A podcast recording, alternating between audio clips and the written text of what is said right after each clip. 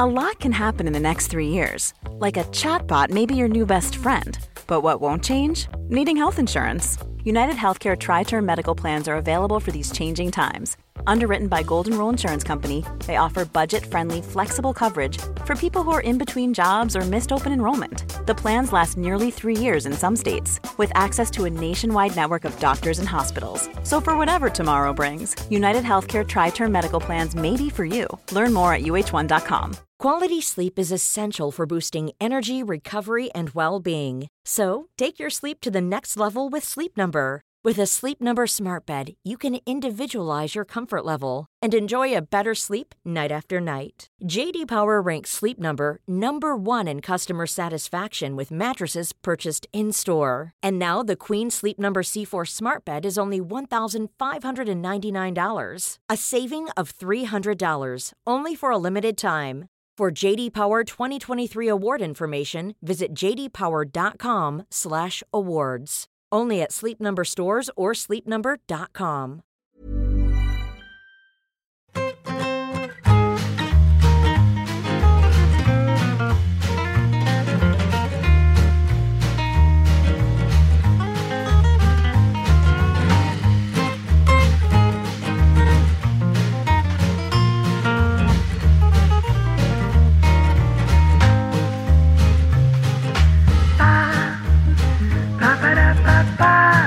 le leíste la cartilla, pero, o sea, más o menos como él se la leyó a Courtois con lo de Lisboa, tú se la leíste al alcalde. Un poco menos de repercusión, a lo mejor.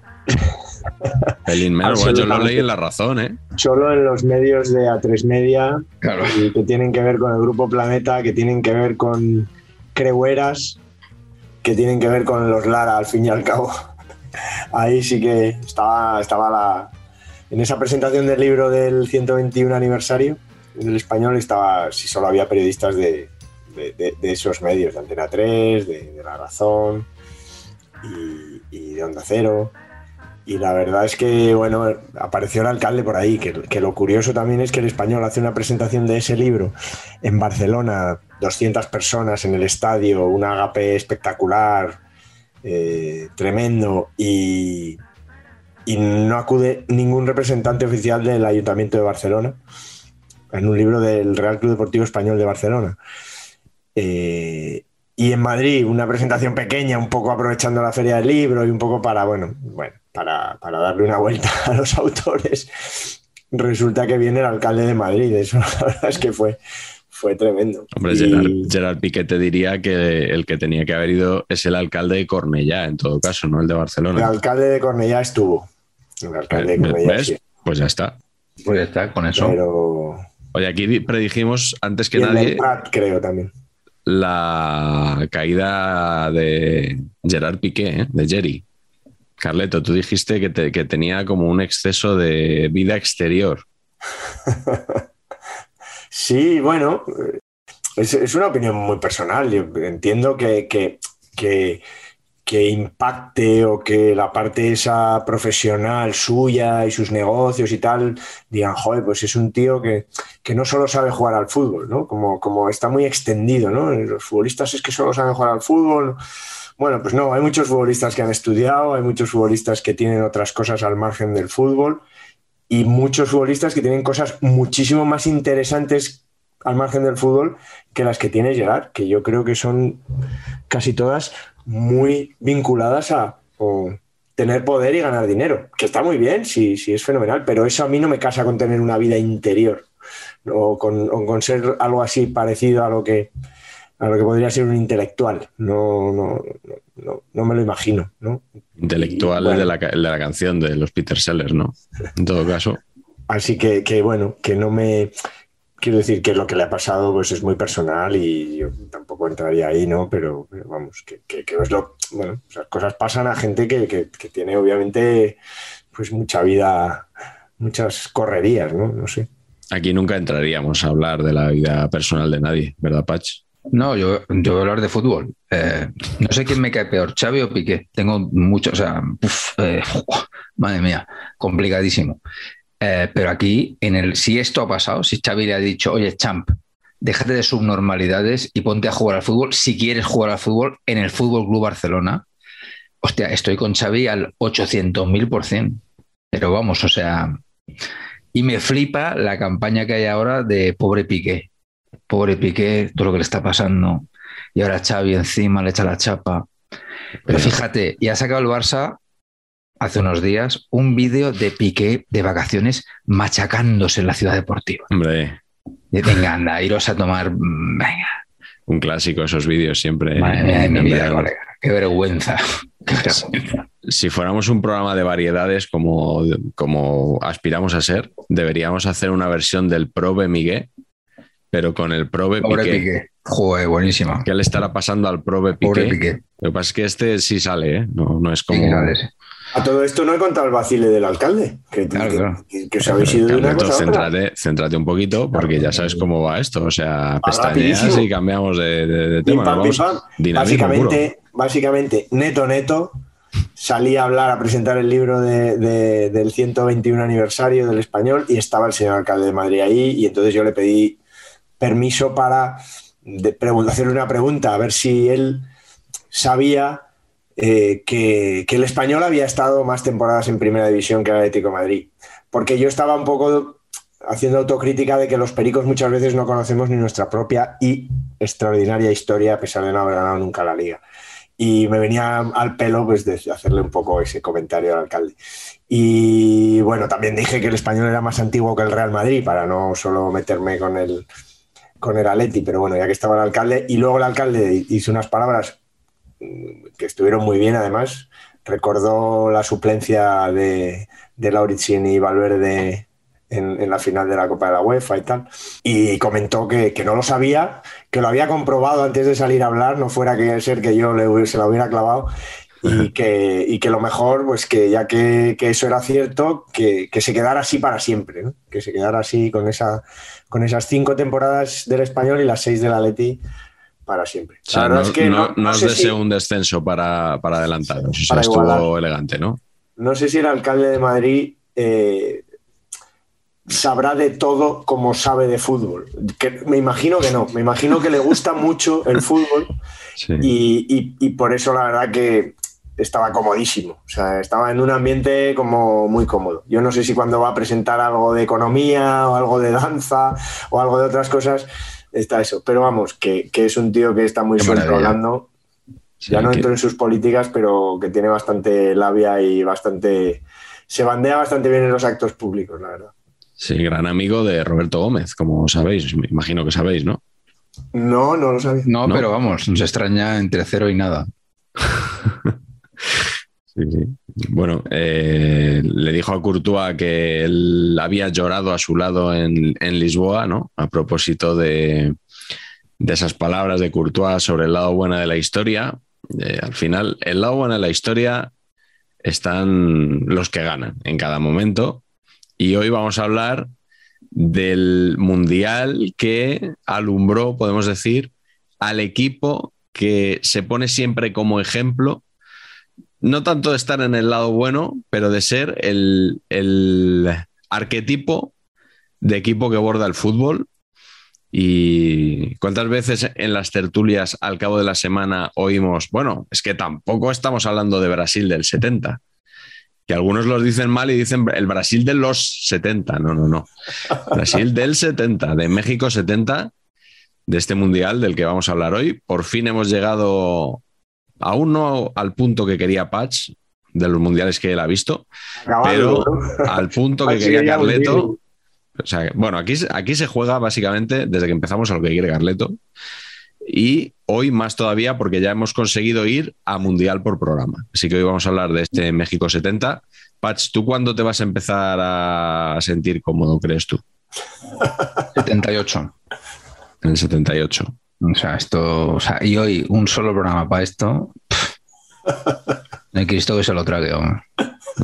Bueno, bueno, cuando llevemos dos horas aquí y haya que cortar la grabación a toda prisa. Por favor, que hace mucho calor, o sea, ya, o sea, ya. Y decir Carleto ahora ya con las camisetas, ya me, ya me recordarás esto. Eres un genio. Bueno, pues México 70, nuestro mundial de hoy, el primer mundial televisado en color Carleto, tú como especialista en audiovisual de este programa, ¿qué tienes que decir al respecto? bueno, eh, me, hace mucha gracia porque también se dice mucho, eh, Miguel, lo del Brasil de Pelé. Y, yo creo que se refieren a este, a pesar de que el Brasil de Pelé fue durante, casi 20 años. Pero el Brasil de Pelé, vamos a decir que es el Brasil de Gerson, Tostao, Rivelino, Yaiciño, Clodoaldo, Everaldo. Eh, yo creo que este es el mundial más mítico de la historia del fútbol. Me da la sensación de que lo tuvo todo y, yo creo que era perfecto para inaugurar la serie de, de, mundiales por programa. Yo creo que hay de sobra aquí para contar, Patch, si te los conoces a todos. Podemos hacer dos programas, si no. Si tenéis miedo de, quedarnos cortos, podemos hacer México 71 y México 72. Hostia, buenísima idea. No, la verdad es que no, no me conozco a todos, ¿eh? No, no, todavía aquí, aquí, hay mucho todavía viejuno para mí. Y, lo que dices, eh, es el primer mundial que se televisó en color, eh, que las imágenes que hemos visto, hay imágenes también obviamente en blanco y negro por ahí, sobre todo fotografías y tal, pero, pero ya las imágenes de los partidos son en color. Yo creo que ese cambio es, es bastante, bastante clave. Eh, es verdad que, que, del Mundial 66 ya hay una versión de la final en color y, hay ya muy buenas fotos en color, ya empieza a ver, ya se empieza a notar, pero que este es el mundial de, además de la alegría del fútbol. Yo creo que veníamos un poco de unos mundiales un poco tristones, mm. sobre todo el 62, el 66 ya fue algo así más, pero hubo ya lesionados, lesionaron a Pelé, estaba lo de Ratín que contaba, que contaba Pach el otro día. Aquí creo que no hubo ni un lesionado, no hubo expulsados, a pesar de que ya se podía expulsar, luego lo contamos como, como comilfo, como dicen los, como dicen los franceses. No sé, yo empezaría por el póster incluso, ¿no? ¿Qué, qué, os parece, Patch? ¿Qué te parece a ti el póster? A mí tengo que reconocer que también me gusta. no sé si está a la altura de la, leyenda del campeonato. Pero la tipo de México 70. Muchísimo, esa, tipo es, es gol. Y la simpleza a mí me, me maravilla, la verdad. Pero con esta cosa del primer mundial televisado en color, hostia, yo hubiera hecho más color, ¿sabes? En el, en el cartel. Sí, yo, tipo yo creo que viene un poco de, las Olimpiadas, ¿no? De, Juegos Olímpicos. La, iconografía, joder, de los Juegos La tipo yo creo que viene un poco de los Juegos Olímpicos de, de, México. has querido decir, ¿no? Eso es. Y la verdad que a mí me encanta, ¿no? Y, si queréis comentamos, Miguel, cosas que, que pasaron antes de, prolegómeno ¿no? De, este, de, este, mundial, que por cierto, yo no lo he dicho, a mí el cartel sí me gusta mucho, creo que con esas formas geométricas lograr el balón, ¿no? que todos veamos ahí un, balón, me parece bonito. Hay que decir que en este mundial no estuvo España, eh, habíamos jugado los anteriores. Y en este, eh, Carleto, no sé muy bien quién estaría ahí en el equipo, pero tuvimos un grupo de clasificación con Bélgica, Yugoslavia, que quedaron por delante de nosotros, y Finlandia, que es el único que quedó por detrás, que perdimos en Finlandia. Eh, perdimos también con los belgas y claro, pues eh, solo iba el primero y fue Bélgica al Mundial. Pues, pues la verdad que cagada, cagada.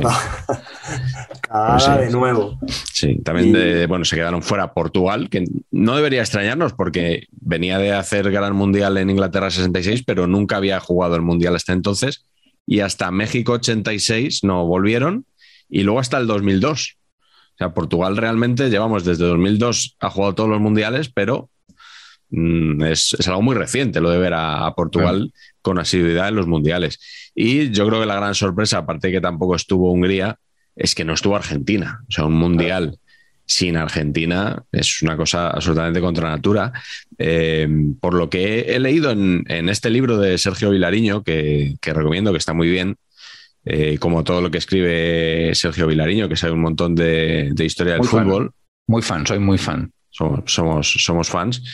Eh, pues leí que, hubo cierta inestabilidad en el banquillo, ¿no? Y que al final acabó cogiendo el equipo Pedernera, el gran ídolo de Alfredo Di Stéfano, y apostó por Brindisi ahí para jugar un poco de media punta y no le acabó de funcionar y fue Perú quien, quien se hizo con, la plaza, ¿no? Un mundial todavía de 16 equipos con cuatro equipos de, perdón, con cuatro grupos de, de cuatro equipos y algunos que debutaban, creo que Israel, primer mundial, y Carleto creo que El Salvador, que es una de las selecciones que tienen historia.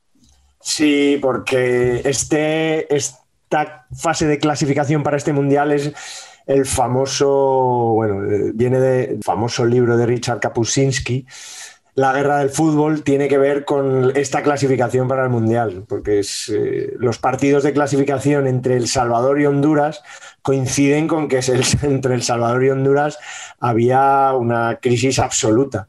Y justo después, además, que tuvieron que hacer desempate, o sea, jugaron ida y vuelta.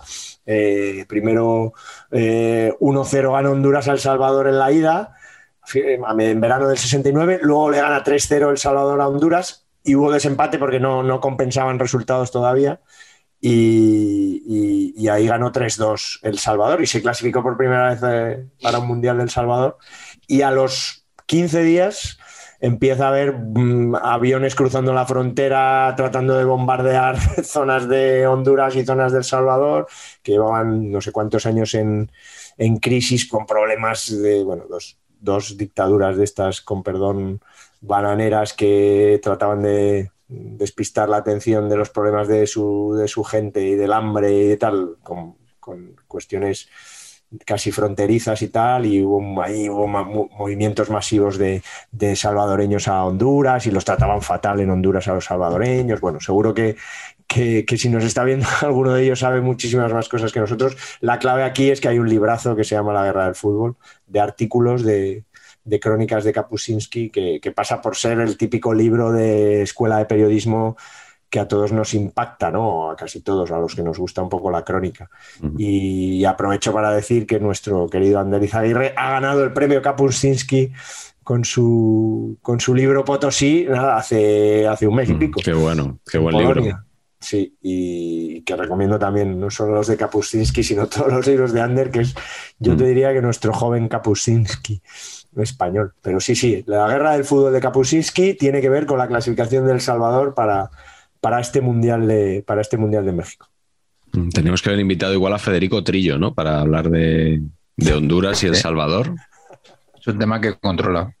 ¡Viva Honduras! Nos iba a quedar un poco pepera la noche, ¿no? Entre Almeida y Trillo.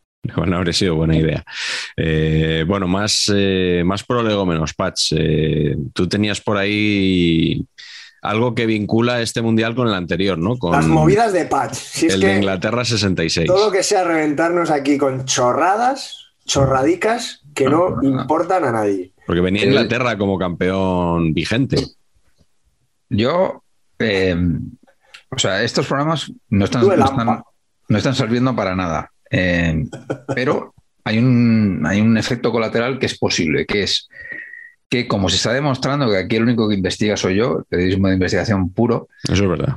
Estoy viendo que igual mi carrera profesional en la radio va a girar de es el primer palo hacia Despierta San Francisco, porque yo me siento muy eh, heredero ¿no? de esta tradición de periodismo de investigación puro de... Es que es, el, es el último bastión quizá del, periodismo de investigación en el, periodismo español, en realidad. Pues, pues a mí me gustaría ser el post último ¿no? y continuar con esta, con esta tradición. Y, bueno, pues la cosa es que Bobby Moore, capitán de la selección inglesa campeona de 1966, levanta la copa y toda esta cosa. Pues resulta que se les ocurre, con buen criterio a mi entender, eh, hacer unos amistosos en, altura para ir preparándose para esta cosa de México de jugar a 8. ¿En, altura, ¿En altura provincia de Castellón? Hay, un pueblo que se llama Altura, nuestro, amigo Adrián García Roca, periodista de Eurosport, eh, es de ese pueblo, de Altura. Altura. Joder, qué bonito. Un periodista pues de Altura. Desconocía. Desconocía. Pues no sé, en, este caso creo que no, que se refiere a la distancia métrica. Y es la primera vez, yo creo, que se habla de, jugar en altura. o sea, probablemente ese concepto que ahora ya manejamos todos como. adaptación y tal. Eh, yo creo que hasta entonces, claro, no, se habían jugado demasiados partidos, quizá Colombia, ¿no? No sé. Di Estefano había jugado en Colombia y, contaría cosas de esas, ¿no? Pero, pero que, yo creo que es de las primeras veces que, saldría eso a colación.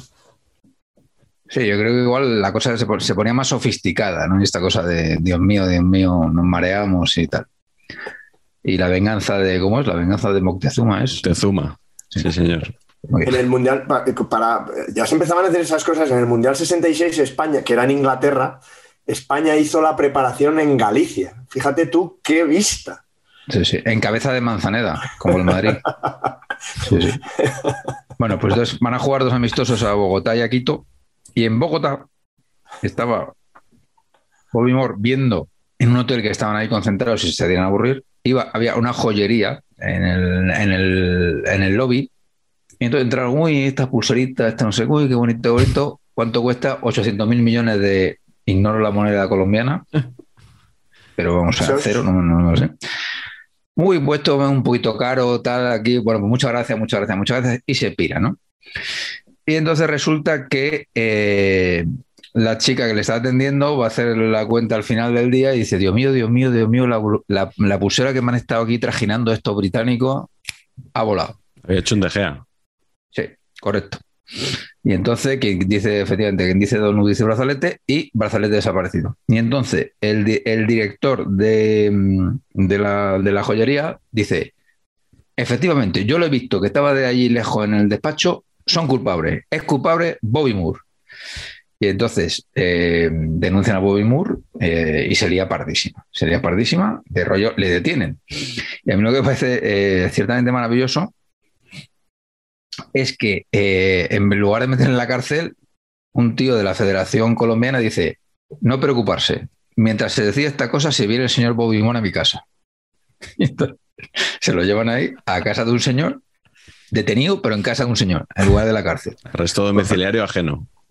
Exactamente. Y entonces, pero claro, se monta un expolio diplomático de te para cojones, porque claro, decía el, seleccionado inglés decía, vamos a ver, si este hombre tiene dinero para comprarse el hotel, ¿qué narices va a robarse aquí un brazalete aquí de tal? Y bueno, pues se produce una investigación muy importante por la parte del cuerpo de policía colombiano y se descubre que había sido el propio dueño el que se lo había llevado. Ah. Y quiso incriminar a Bobby Moore. Qué feo. Feo. No, pero la cosa es que, es que los, o sea, el equipo inglés viaja sin Bobby Moore a, México. Se incorporó después porque ha estado tres días en la que ha detenido. La casa, de, este señor, La casa de un señor, sí, sí. Narcos no ha hecho temporada de esto, ¿no? No, pero ameritaría.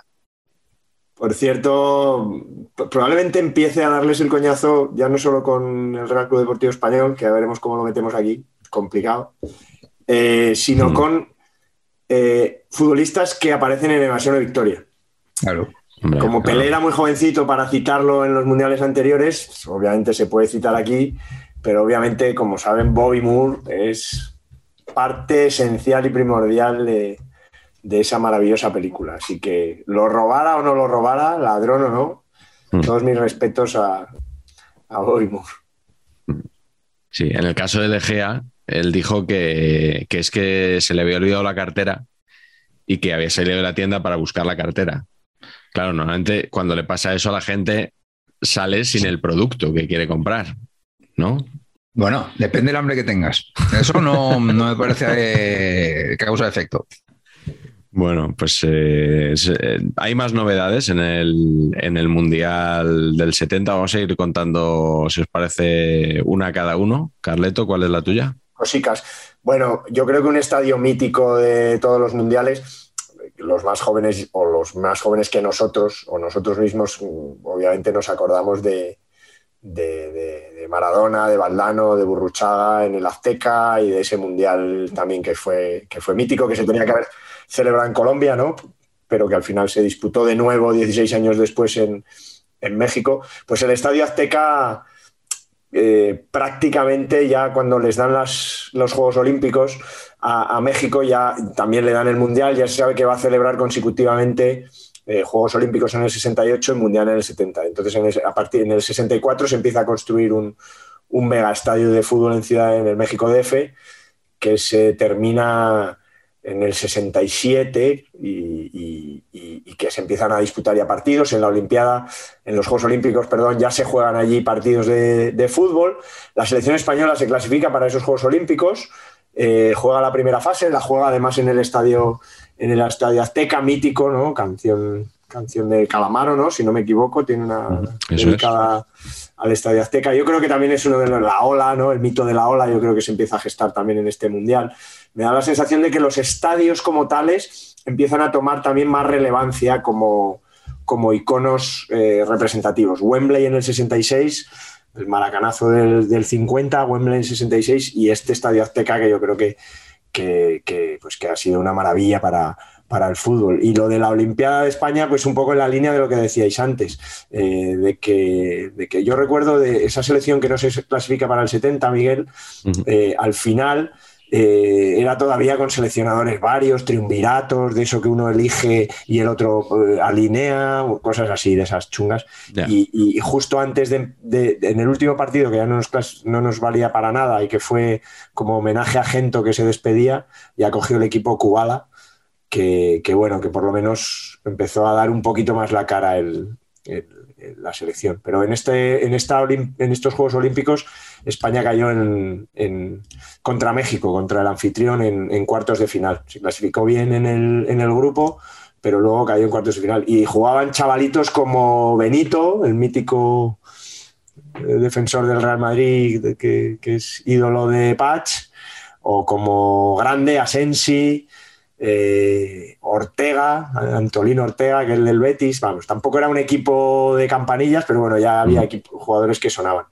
Os he, perdón, os he contado que cuando conocí a Benito, ¿no? Eso ya le he contado eh, claro. Pues Benito imitaba a Spildora, que es otro miembro de esta selección. Le imitaba porque era, era tartamudo, se atascaba. Y entonces, ¿sabes?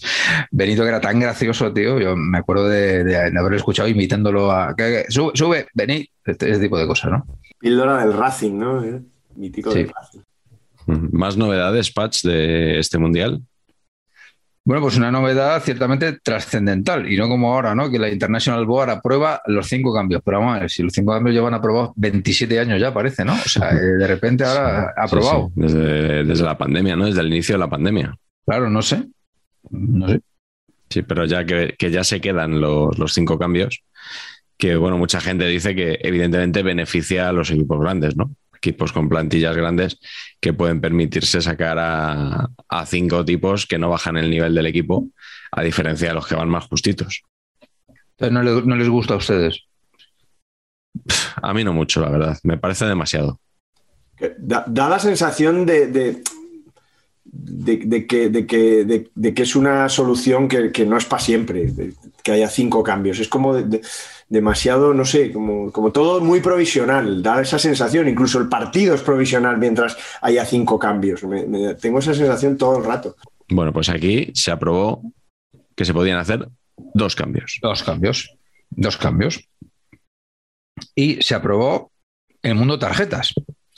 Mm. Eh, que por lo que se ve se le inventó un colegiado. Yo esto lo he leído, pero evidentemente me parece una historia tan mala que tiene que ser mentira seguro. Pero al estar en internet la daremos como ah, válida. es verdad. Como nuestro, yo como, a ver, un poquito como nuestro, como mi nuevo referente David Sánchez, ¿no? O sea, que decir, está en el internet, comando C, comando V y funciona, ¿no? Si la fuente es buena, ¿para qué vas a confirmar las cosas? ¿Internet es una buena fuente o no? Todo el mundo la conoce. A ver, tengo una fuente que es Internet, pero es, pero, pero es Internet. Es muy buena, claro. Es mucha gente, ¿sabes? Al final. Claro, claro. claro. Bueno, pues un tal Kenneth Alston, colegiado británico, que un día tuvo un advenimiento que iba ahí con, no sé, iría en un Mini Cooper o un, un Austin o estos coches que trabajan por allí, iría por el otro lado de la carretera, claro, también, ¿no? Mm. Así la vida. Entonces divisó un semáforo y dijo, ya está. Amarillo, puedes pasar. Rojo, stop. Y ya está. Y eso son las tarjetas, amigos. Ahí lo tienen ustedes. Ya, pero el, el, ámbar no es amarillo, ¿no? No, no lo es.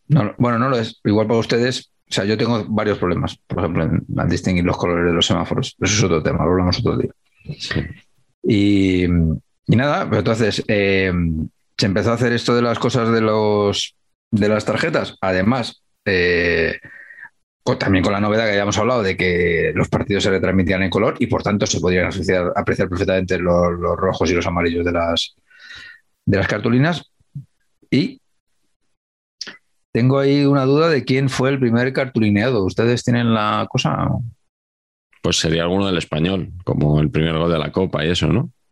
No. Venga, Carleto, aprovecha, mete ahora al perico de turno. No. ¿No es aquí? No es aquí. Pues entonces no has investigado tanto como presumías. La verdad, la verdad que no. No sé si es el, primero que, que, se llevó la tarjeta en el Mundial. Claro, es que ahí tengo, tengo dudas. O sea, claro, yo creo que es este, porque el primer partido fue de juego, eh, eh, era la URSS, ¿no? No era Rusia, era la URSS. Un tal Bishivnets eh, cartulineado. Y luego el primer cambio, esto sí que parece que está más claro, fue Punzak entra por, tome nota, Serebrianikov, jugador ah, De, talento. Jugadorazo. Y recuerdan, jugador de la de la de los Urales, ¿no? Eh, o quizás, o quizás no, ¿no? Tal vez a lo mejor de Moscú, por ejemplo. Le llamaban el Masopust de los Urales, por su gran parecido con Masopust. Sí, luego el Sere también le llamaban también mucho por, la dificultad de pronunciar todo el, todo el apellido. todo el apellido, no sé, sí. Si hubiera jugado en el Sevilla, le habrían llamado Senen o algo así, ¿no? Serito sería. Serito. Bueno, pues hay otra gran novedad en México 70, que es una cosa que yo creo que nos gusta a todos los que estamos haciendo o viendo este programa. Es el primer mundial con edición internacional de los cromos de Panini una cosa muy grata siempre. Eh, ya, yo, ya sabéis que yo hago trampas porque yo mm, apenas completé un par de colecciones de cromos en mi vida, pero creo que ya lo he enseñado alguna vez. Tengo este libraco eh, que está muy bien porque tienes todos los álbumes, en este caso, eh, desde, el, desde el 70 hasta el, hasta el 2010. Y bueno, pues se puede decir, entonces le he estado echando un vistazo a la, a la colección de México 70, el primer álbum de, de Panini. Y me ha llamado la atención por varias cosas que al principio hace como un recopilatorio de los mundiales anteriores. O sea, como no había habido colecciones, ¿Ah, pues saca, claro, eso es, los hace más breves. Eh, saca como, como tres cromitos de jugadores más el equipo campeón, el cartel del torneo y tal. Y por cierto, hay carteles distintos a los que conocemos habitualmente. Oh, ¿sí? Sí, sí, no son, no son apócrifos pues no serán tan apócrifos porque, bueno, esto es, esto es oficial. Y luego una cosa que me divierte mucho, bueno, es, eh, todavía no hacen cosas tan feas como eso de selecciones en las que dos jugadores comparten un cromo, que es lo que se empezó a hacer más adelante con equipos de CONCACAF, Asia y África, ninguneándoles de esa forma. es eh, una vergüenza. Pero es verdad que hay selecciones de tres páginas y selecciones de dos páginas, ¿no? Las buenas llevan tres páginas, las buenas también, incluida la anfitriona México. Y hay una serie de datos estadísticos con el historial, por ejemplo, de una selección contra el resto de selecciones del mundo.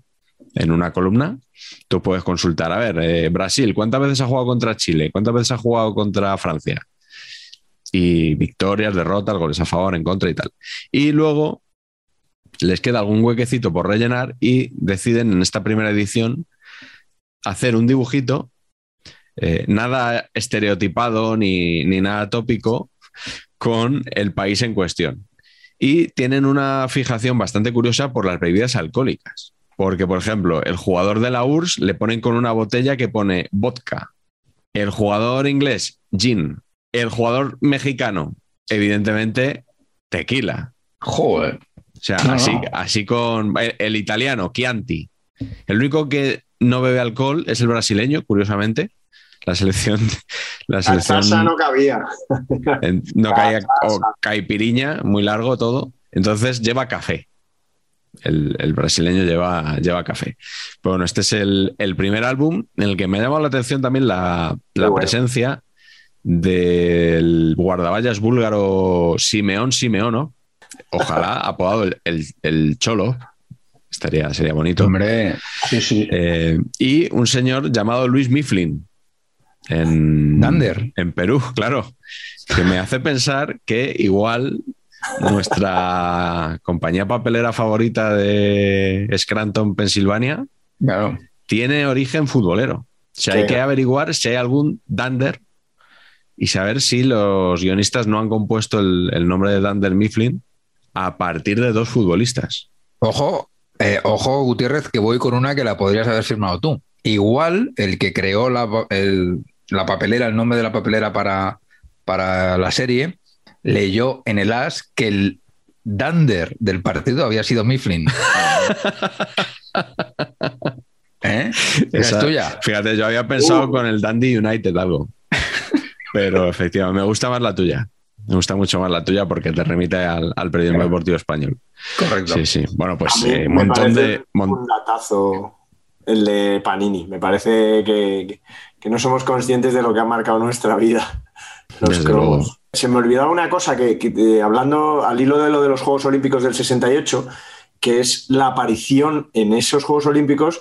Hay un personaje muy del gusto de ustedes, que ustedes son seguidores, lectores de sus hazañas y de su biografía, eh, porque en la matanza de la Plaza de las Tres Culturas, que por cierto aparece también de refilón en la película Roma, si os acordáis, eh, es un, a raíz de unas manifestaciones justo por los Juegos Olímpicos y eh, unas manifestaciones estudiantiles derivan en algaradas callejeras, tiroteos y muertos. uno, de las, uno de los genios que estaba allí y que lo vio, vivió en directo, además de la mítica Oriana Falachi, fue don José María García. Sí, señor. Y él retransmitió, escribió crónicas para el diario Pueblo con la matanza de, aquellos días. O sea que, también, como, no, como prolegómeno a, lo que es el fútbol, me parece muy mítico que México tenga algo que ver con, con el butano, con el joven butano. Pues sí. Sí, sí. Tenía que haber salido en Roma. ¿Se imagina? García, ¿eh? Podría haber salido en aquellas calles. Javier Gutiérrez podía haberle interpretado. Es que Alfonso Cuarón ahí estuvo, estuvo torpe. ¿eh? Estoy teniendo como un déjà vu que empezamos hablando de eso en. No, yo, ya lo había olvidado esto, la verdad. ¿eh? Sí, bueno, vamos a los partidos. Eh, empieza tu patch. ¿Cuál es tu partido favorito de México 70?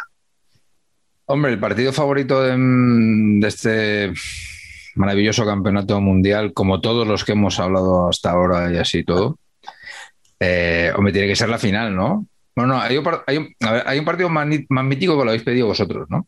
Pero eh, en lo que se refiere a las cosas que trabajo yo, eh, pocas cosas como el Brasil-Italia de la final. ¿Por qué? Bueno, pues porque básicamente es una cosa loquísima el mundo naming de, ambas selecciones, ¿no? Tiene, bueno, primero, eh, me he visto, fijaros la profesionalidad, y otra vez David, te hago este homenaje, que me he visto un resumen de 10 minutos de la final.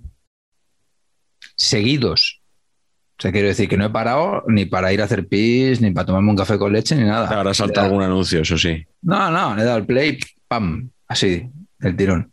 Yo tengo que decir que he visto esta final más veces que la final de España. Os lo digo sinceramente. Yo esta final la he podido ver tres o cuatro veces. No me sorprende nada. Claro, es que son. Sí. Yo os tengo que decir que eh, me he emocionado porque eh, hay un jugador que tenía en el fondo de mi hipotálamo o lo que sea, que es Rivelino, que no me acordaba de él, la verdad. Me acordaba mm. de, haberle visto jugar de, de, pequeño. Qué jugador, macho. O sea, es acojonante. Rivelino, o sea, me parece lo mejor. De... Y que naming, Roberto Rivelino. Lo comparaban con Rivaldo. Cuando estaba Rivaldo en, España, lo comparaban con él. No, yo, no vi jugar a Rivelino. Rivaldo me, flipaba. Muy, muy hábil zurdo de estos que te engañan solo con amagarte. Eh, pero tenía una cosa en tenía Rivaldo, es que tenía un cañón en la zurda. O sea, tenía. Era pum, era una cosa muy tremenda. Y, o sea, la delantera que es espectacular, ¿no? Que es Jairzinho, Tostao Pelé y aquí mi cuñado, las hostias que le pega la selección italiana son, son fabulosas, fabulosas. Y además, cuando tú le pegas hostias a uno y te llamas Tarcisio Burnik, estás, estás perdonado. si te llamas Giacinto Facchetti, también. Y ojo al, al dato, Pierluigi Cera, escrito Cera. O sea, un, un defensa italiano que se llama Cera. Cera. Parece que no, que no está. O sea. Bueno, titulares que... se podrían hacer hoy, ¿eh? Con. El gol, de, el gol de, Italia lo mete otro nombrazo que es Roberto Boninseña. O sea, que es, que, que, es espectacular. Es que no hay un nombre malo ¿eh? ¿eh? Espectacular. Y os voy a dar uno, uno de banquillo también. En, italiano se, puedes decir seña, boninseña. Boninseña, pues. Porque marcar es señales. Exactamente, correcto. Y luego un nombre de pila que desconocido de italiano, de un suplente, número 7, Comunardo Nicolai. Comunardo. Comunardo. Comunardo. Es que es, buenísimo. No sé lo que significará, pero, pero es sensacional. Comunardo. ¿Cómo te llamas? Comunardo. Me recuerda lo de Nuanco en Luanco, Comunardo en el Comunale. Exactamente. Y el partido, los 10 minutos estos que me he visto en el resumen, pues igual, si quedan 9-6, pues a mí me hubiera parecido todo bien. O sea, fue pa, pa, pa, pa, pa, y divertidísimo. Y me gustó, y me, y me gustó mucho el mundo también, muy fan del mundo Carlos Alberto. El último gol que mete Carlos Alberto, que entra ahí a 850 kilómetros por hora desde la posición teórica de lateral derecho y le mete un zapatazo para tal. Me, Pase de Pelé sin mirar. Sí, la pone, sabe que va a aparecer por ahí y se la pone sin mirar. La deja ahí y es verdad porque en el plano no lo ves. En el plano de la tele ves Pelé que deja el balón ahí y entiendes que va a venir uno 850 kilómetros por hora, pero está, está lejos. Está lejos, sí, sí. Y es un, es un, es un golazo. Carlos Alberto me acordaba yo, no sé si os acordáis, me acordaba mucho más en el Cosmos. Fue de los primeros del Cosmos superfigura. Cosmos con C. Cosmos con C, gracias a Dios. Y Dios nos libre de la K. ¿Ves? Ya empiezas a, ya empiezas a acercarte al 78, ¿eh, Patch? Porque Riverino estaba en el 78. Por eso, pues me acuerdo, me acuerdo de Riverino en el 78, sí, sí, sí. Ya de Cardeñosa. Esa jugada es un poco la jugada icónica del, Brasil del 70 que decíamos antes, ¿no? El, fútbol en cómo Eso. Potencia, habilidad, todo eso. El salto que pega Pelé en el primer gol. Y es la primera vez que he visto en un resumen, porque honestamente yo este fútbol no lo he visto, eh, las cosas como son, eh, la vez que he visto el, jugador que hablamos otro día con Filippo, eh, Gigi Riva, sí. me ha parecido jugadorazo, ¿eh? Jugadorazo. O sea, de, madre mía, este tío tiene una clase sobradísimo. Y le pega desde cualquier sitio, va para adentro, va, muy bueno. 4-1, por cierto, que no lo hemos dicho. 4-1, 4-1, efectivamente. 4-1, no 9-6, que podía haber sido. Mi, partido, mi partido es el duelo de cuartos de final, reedición de la anterior final de la Copa del Mundo. Alemania 3, Inglaterra 2. Un partido que se puede resumir en Inglaterra le da un baño a Alemania en la primera parte y al final gana Alemania. ¿no? Para disgusto de, Gary Lineker, que sería un niño, imagino, ¿no? En, aquella época, porque le faltaban 16 años para jugar en México 86. Pues tenía, tenía 10, entonces 60. ¿También te sabes a, los, ingleses que jugaron en España? es que jugaron en Barcelona. Vale, vale. en Barcelona. Hughes te diría 65, por ejemplo. Y Archibald 56, pero ahí, me estoy tirando bastante a la piscina.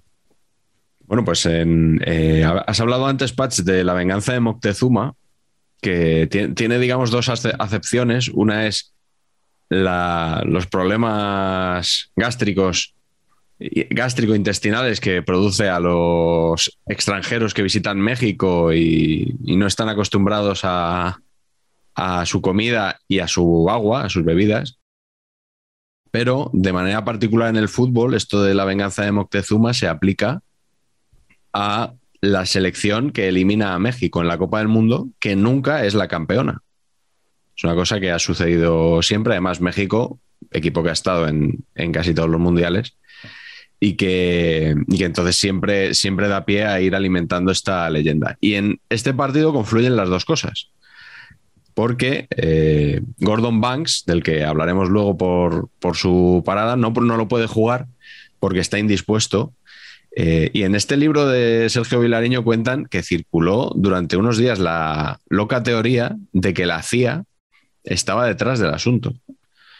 Que a Estados Unidos no le interesaba que Inglaterra volviese a ganar el Mundial y que entonces trató de acabar con, no, con el portero, no con la vida del portero, pero que estaba detrás de esta, esta indigestión, podemos decir, del señor Banks. Eh, entonces jugó un tal Bonetti como portero, apellido italiano también. Pero del Chelsea, yo creo.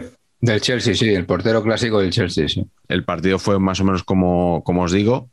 Eh, lo gana Inglaterra 0-2 al descanso. Empata Alemania con goles de Beckenbauer y de V. Seller, ya comentados en programas anteriores y en la prórroga, Gerd Müller, del que hablaremos luego también, es el que marca el, 3 a 2 y, gana Inglaterra. Y se cumple la venganza de Moctezuma y se cumple que el que tiene el, campeón vigente desde Brasil, precisamente, de, de Pelé en el 58 y en el 62, no repite título.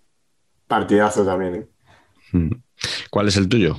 El mío es, yo también me da la sensación de que, bueno, los italianos lo llaman el partido del siglo, obviamente porque les va, la, les va en ello, digamos, su, participación y digamos que depende de eso, pero, pero probablemente es uno de los más grandes partidos de los mundiales, ¿no? Probablemente con el Alemania-Francia Mundial 82, es este tipo de partidos con prórroga que se suele dar a veces, ¿no? En los mundiales. Y, es un Alemania 3, el siguiente, el siguiente eliminatoria, Alemania 3, Italia 4. A mí me gusta especialmente también este partido porque hay una película que se llama eh, Italia-Germania 4 a 3, una peli italiana del 90 y... ¿no? Que, además no es una peli, digamos, así muy rara ni nada, es una peli en su momento medio, medio comercial, digamos, ¿no? Que, que, es la reunión de un grupo de amigos, tres amigos de la infancia que se reúnen porque eh, en Italia este partido, pues es el, el partido del siglo, a los 20 años lo vuelven a, a emitir en, en, en televisión en, en, el año 90 y se juntan los amigos como para verlo. Y es la típica, eh, los, entre comillas, los amigos de Peter pero un poco repasando lo que ha sido la historia política que en los años 70 en Italia, la verdad que fueron bastante, convulsetes. Y, y, es un poco, pues eso, lo que luego hemos visto en La Mejor Juventud, mucho, mucho mejor contado en esa peli, pero en esta peli la verdad que, que, que, que no está nada mal. Es una, es, una, es una buena peli y que remite a. Me gusta que el título sea el, el resultado de un partido, ¿no? Eso sí que, Muy bueno. sí que, no, es tan, sí que no es tan común. Y, y en este partido, pues bueno, eh, partido loco, de eh, Alemania lo empata eh, en el último minuto, yo creo que es Burnich además, eh, lo empata, no Burnich, o que, es itali que era italiano. Es que Burnich, que has comentado, siempre me había parecido italiano. No sé por qué. Es italiano.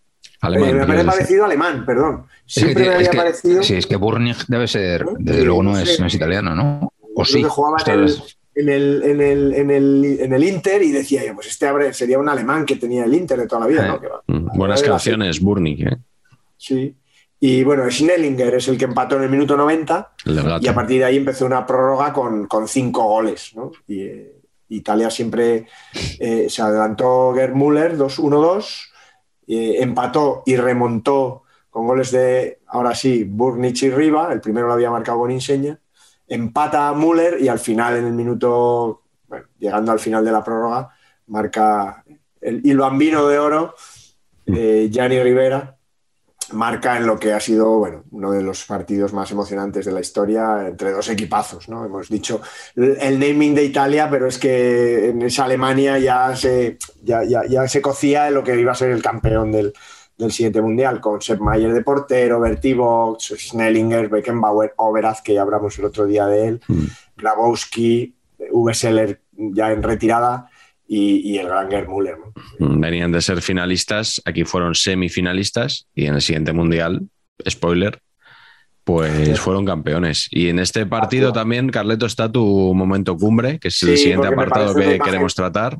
Una imagen muy, muy, muy icónica de este partido en concreto, ¿no? Es, es eh, Franz Beckenbauer, a pesar de que ya, como ha contado Pat, ya había cambios, pero ya se habían hecho la prórroga, Franz Beckenbauer se, se, se disloca el hombro y tiene que jugar con el brazo en cabestrillo, ¿no? que es una imagen que yo recuerdo también de, de, Paco Llorente en un partido de Copa de Europa también, que, que, fue que creo que acabó mal para el Madrid, no sé si tú te acuerdas de ese partido. Con, sí, sí, sí, sí, No sé, contra el Milan me parece, pero bueno, esa imagen también muy futbolera de, de, de Franz Beckenbauer eh, mm. con el brazo en cabestrillo, uno de los más grandes jugadores del mundo, pues tratando de, de remontar o, de, o de, ganar esos, esa semifinal y, y, al final cayendo con, con honor en el mm. Germania, en el Italia-Germania 4 a 3.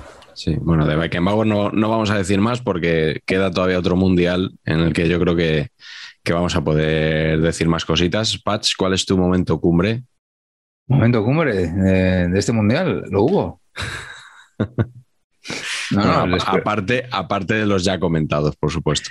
No, bueno, momento cumbre es momento cumbre loser, pero es bastante winner. Que es que eh, a mí me parece, me parece que transmite bien un concepto, que es que el seleccionado italiano se llamaba Ferruccio Valcareggi. te llamas Ferruccio y eres el seleccionador de Italia, al ataque no vas a ir. No, así conceptual, eh, así a priori. Entonces, claro,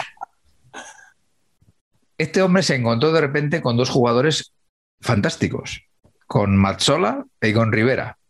Y dijo, estos dos a la vez no, ¿eh? que aquí hay que correr. Entonces, claro, mm. eh, decidió una táctica salomónica loser total, que es que uno juega primero y luego le sustituye el otro. Y nunca coinciden los dos en el campo. Táctica de mega loser, pero eh, para él decía, bueno, ya bastante tengo que componer uno, no voy a poner los dos, ¿no? Y a esta táctica la llamaron la estafeta, no la estafeta de Pamplona, sino la estafeta de estafeta con dos Fs. Y resulta que he mirado en Google y estafeta es carrera de relevos. Ojo al concepto, ¿eh? Ah, qué bien. Es muy bello esto, ¿eh? Pensaba que era una estafa al espectador. Efectivamente. Una pequeña estafa. Eh, pues, pues bastante. Sí. Y la cosa es que en los dos primeros partidos del Mundial, el titular es Mazzola, ¿eh? Y además que tiene la gracia que Mazzola es del Inter y Rivera es del Milan, o sea que es encima todo rivalidad y tal. Eh, el titular es Mazzola y luego sale Rivera. Pues Mazzola juega los dos primeros sin jugar Rivera y la estafeta entra en el tercer partido, que juega Rivera y mete gol. Mazzola, ¿no? En cuartos, Mazzola titular, luego sale Rivera y mete dos. En semis, Mazzola titular, sale Rivera y mete. Y en la final, Rivera sale en el 84 y palman 4-1 amigos. Y entonces todo el mundo dijo que, pues, como las sacaba antes, todas las cositas que se dicen de los, de los Ferruccios Valcaregis. De la vida, qué grande. De la vida. Italia, además, eh, como le suele pasar a veces, por lo menos en el 82, empezó el Mundial eh, como siempre, o sea, empató dos partidos, ganó uno en la primera fase, además empató contra Israel y, o sea, como llorando, llorando. Y luego poco a poco, según pasaban los partidos, se fueron, se fueron ahí animando, pero vamos, que, que mm. mola. Sí, yo recuerdo esto también con luego muchos años después con Del Piero, Roberto Baggio, Zola, o sea, como que no podían jugar más que todos los buenos, todos los buenos no puede ser. Eso, eso. bueno, mi momento cumbre del mundial es la parada la mejor parada de la historia, quizás. La parada de, Gordon Banks a Pelé. Eh, me gusta por dos cosas. Es un paradón, evidentemente. Sí lo es, Me gusta porque Gordon Banks, bueno, no confundir con Carlton Banks, que es, ese es más de Gales, ¿eh? el baile aquel que hacía Tom Jones y tal. Me llamaban el chino. Sí, a Banks, sí. Pues se parece un poco a Segurola a veces. Según le coja la cámara, se parece un poco a Segurola. chino. No, no, porque entonces hubiera, hubiera dormido a los delanteros y hubiera sido mucho más, mucho más efectivo. A lo mejor escribía bien Gordon Banks, no sabemos. Claro, eso también. Pero eh, sobre todo me gusta porque es un club, es un portero que no, no pertenecía a grandes clubes. O sea, este, este perfil de futbolista, o sea, el Gordon Banks de la actualidad sería el portero del Manchester United, del Manchester City, una cosa así. Este señor hizo su carrera en el Leicester City y en el Stoke. O sea, y ganó creo que una Copa de la Liga en toda su vida, aparte del, Mundial del 66, en el que él ya era titular. Y a mí este tipo de cosas me parecen un poco de los mundiales de, antes y me gustan, ¿no? Donde podía un, un, héroe, no voy a decir anónimo, porque allí sería muy conocido, ¿no? Pero un jugador sin una larga trayectoria y al que no iba a saber en la Copa de Europa jamás, por ejemplo, podía ser uno de los héroes de la Copa del Mundo. Y luego me gusta porque esta parada está mitificadísima eh, es una muy buena parada, evidentemente, pero si esta parada la hace en Qatar 2022 Courtois o Neuer o tal, según acaba el partido nos hemos olvidado de ella. Porque ahora todo va mucho más rápido y por eso me gusta esta parada porque se mitificó y ha pasado a la historia y medio siglo después seguimos hablando de ella. Y ahora no. Ahora, según acaba un partido, ya nada más que estamos pensando en el siguiente, en el siguiente, en el siguiente. Entonces, me, parece que representa un poco a, otro tipo de fútbol que era el que dejaba más pozo. Eh, Carlos, no sé si a ti te pasa esto, porque lo hemos hablado muchas veces del cine, que cuanto más ves, menos recuerdas. Amigos tuyos que ven menos películas que tú, recuerdan cómo acaba la película, cómo transcurre. Yo no me acuerdo de casi de, de ninguna con detalle. Yo, yo creo además sinceramente, a pesar de que estemos aquí, bueno, quizá por eso estamos aquí haciendo esto, que los mundiales cada vez importan menos. eh, que el peso que tiene la impronta del Mundial, los héroes del Mundial, quizás soy yo, que ya soy mayor y también lo veo de otra manera, ¿no? Pero, también, eso, influye. ¿eh? Seguro, seguro. Pero me da la sensación de que, de que ahora la Champions de cada año es mucho más importante, de que, de que, bueno, de que se está relativizando todo hasta el punto de que se quieren hacerlo, o sea, de que no es un escándalo que alguien proponga que se haga un mundial cada dos años. Y con 48 equipos. Eh, exacto. Entonces, eh, pues es ya, no solo que las cosas ya de por sí van más rápido, sino que le queremos poner más mecha a la cosa. O sea, queremos que todavía vaya más rápido todavía. Vamos a forzar para que todavía sea más rápido y que todo importe un poco menos. Eh, a, mí me parece, me parece, me parece triste, pero, pero bueno. Pues, pues, nada, vamos a seguir recordando el del 70. ya que el del 26 tendrá esos 48 equipos, vamos a, recordar el del 70. Eh, y vamos a hablar de, goleadores, pero vamos a empezar por no goleadores. Sí, hilando, voy a hilar con, tu, con esa parada, ¿no? que es un remate de Pelé. Sí. Eh, yo creo que todo lo que rodea a Pelé eh, está precisamente mitificado por la Copa del Mundo. Hoy en día si un jugador ganara tres mundiales como ha ganado Pelé, pero no jugara en Europa, eh, pues es que no sería Pelé, sería uno de entre los diez mejores. Eh, por eso yo he defendido mucho que, que, Zidane, que ha ganado un mundial y ha jugado otra final, tiene un, lugar entre los mejores de la historia. Eh, mal que me pese, porque creo que Alfredo y Estefano ha sido un fenómeno, pero, pero, pero el no haber jugado mundial le ha, restado muchas veces, mm.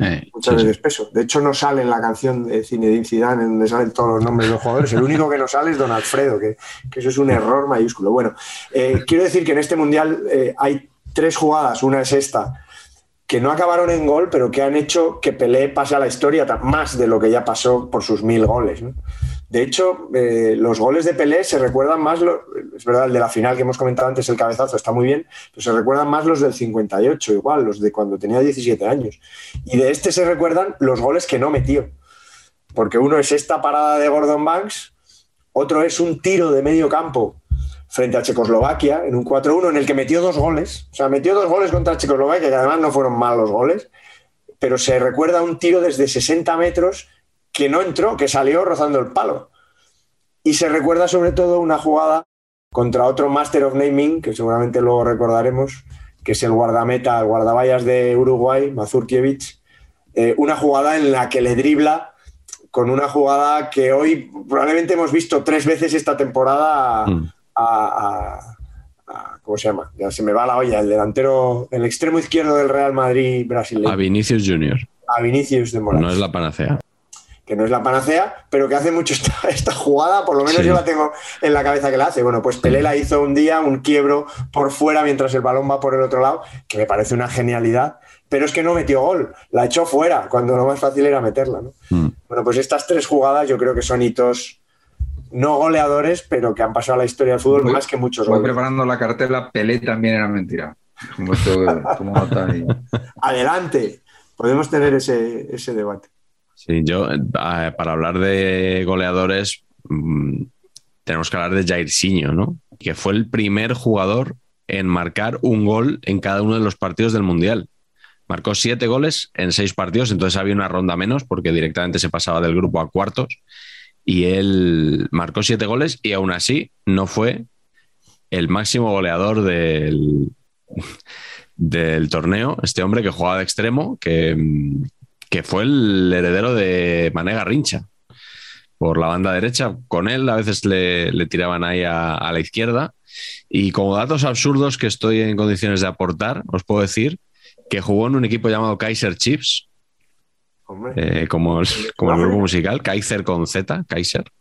¿Ese es el, equipo, equipo sudafricano. Sudafricano, sí, sí. Sí, y que tiene algo en común con el gran José Antonio Camacho. Y es que ambos han sido. bueno, imagino que sudará el hombre también, claro. No sé si tanto. Pero ambos han sido. Rexona es el concepto. ambos han sido seleccionadores de Gabón. que es una cosa que, oye, en el currículum yo creo que queda bastante bien. ¿Cómo se debe de sudar en Gabón, eh? Uy, madre mía, lo que tiene que ser eso. ¿Qué, mares, no? ¿Habéis visto esa propuesta de camiseta que ahora no recuerdo qué, equipo ha sacado una camiseta basada en el traje de un entrenador? Sí, eh, Estudiantes de La Plata. Ah, en homenaje a, Carlos Salvador Vilardo, sí. Muy bonita. Una, hay una franja vertical fina, que es la corbata. Luego dos, dos mm, más anchas eh, blancas y gris, de, el gris de la chaqueta de Vilardo en México 86. Pues un, Yo ahí meto euros, ¿eh? Un, fenómeno de, del españolismo tuitero y esta no es la referencia del español que desearía, pero bueno, eh, eh, cogiendo ese, esta, esta, noticia de esa camiseta, eh, propuso hacer una camiseta, ya sabemos que en el español tenemos gran recuerdo de las temporadas que nos entrenó José Antonio Camacho, una camiseta basada en, en la camisa sudada con corbata de, con las rodajas de don José Antonio y, la dibujó y la verdad que era azul, con azul marino en, la parte implicada, más la corbata. Y, la verdad que creo que, no, no, quiero equivocarme, porque es, creo que es Carlos Belmar, que es un crack, el que, el que la, la, la dibujó y la, diseñó y dijo, esto, esto también sería posible hacerlo y molaría mucho. Mm. Muy bien, ¿eh?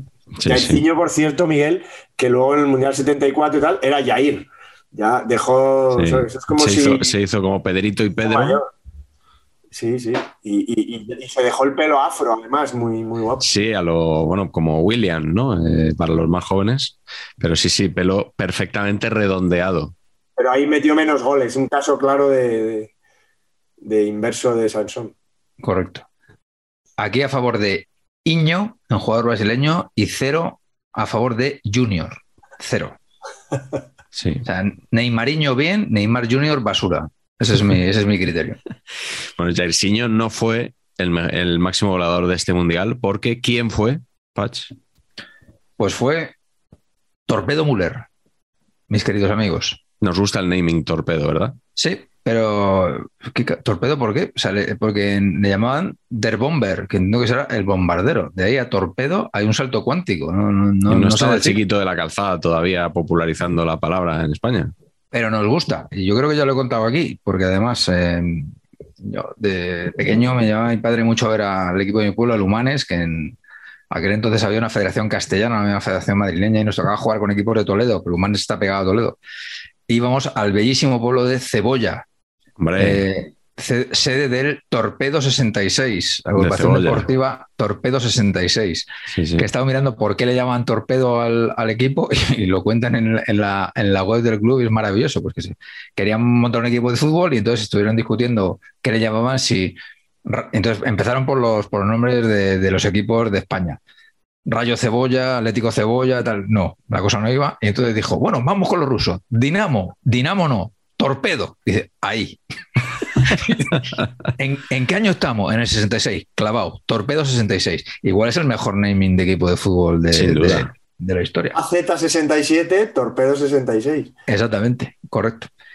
Y bueno, pues como diría don Matías Prat Senior con esta voz ¿no? de cronista, Torpedo Müller era orondillo, culibajo, grande muslero. ¿no? Era un espécimen que realmente un delantero centro no parecía. Centro de gravedad abajo, así rollo Romario, pero con un culo gordo, muslacos, y rollo me doy la vuelta y te la enchufo por donde sea a la velocidad de la luz. Eso es un poquito el tema.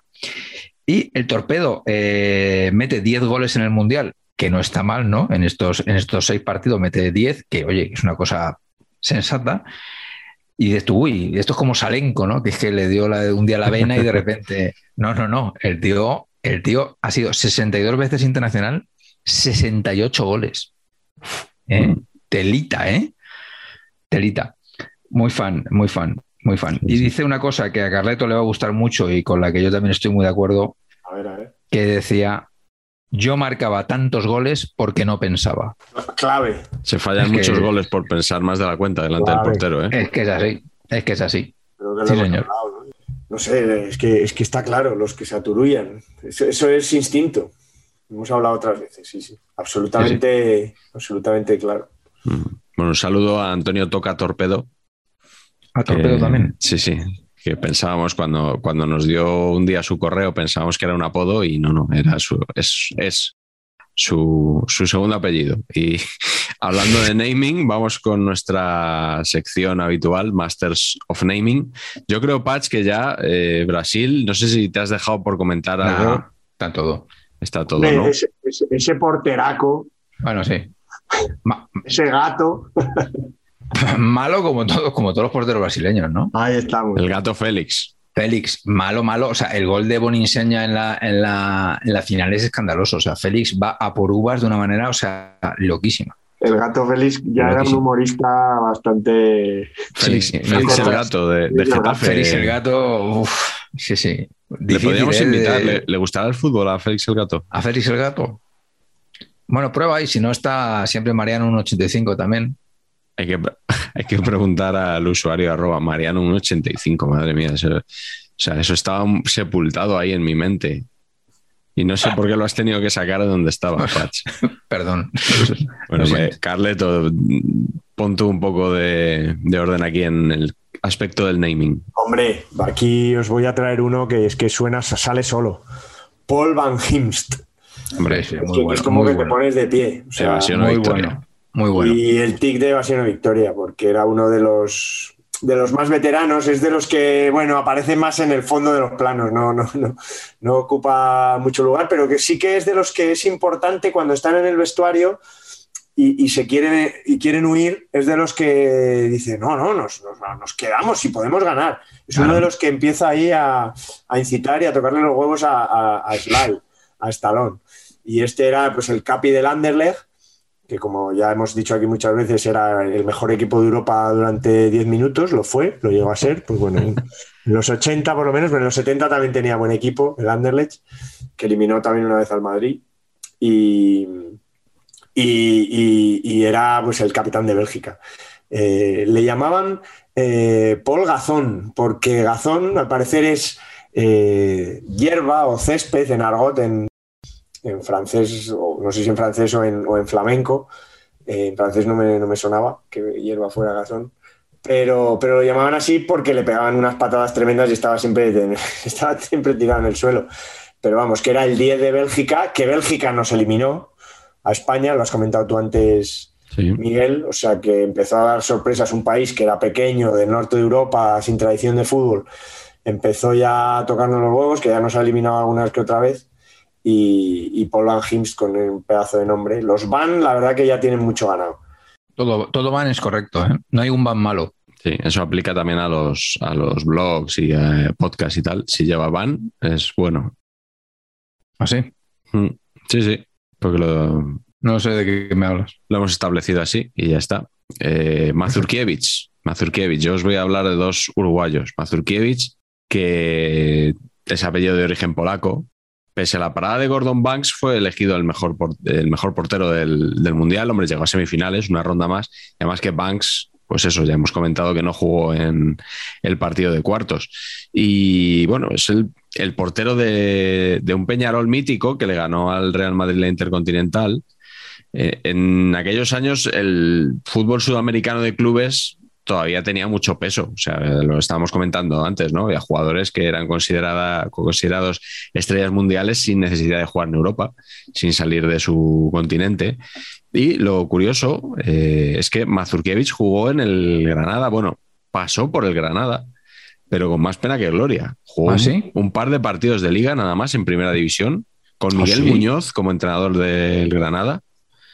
Y la verdad que no tengo muy claro por qué porque tenía 29, 30 años, una cosa así, o sea, no es que llegara ya en el ocaso de, de su carrera a España.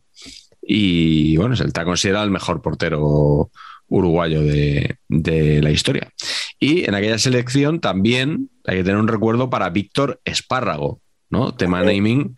O sea, a mí me hacía mucha gracia de, de niño que hubiera un entrenador llamado Espárrago. Y yo pensaba, pero se llama así, es su apellido, sí, es, era su apellido.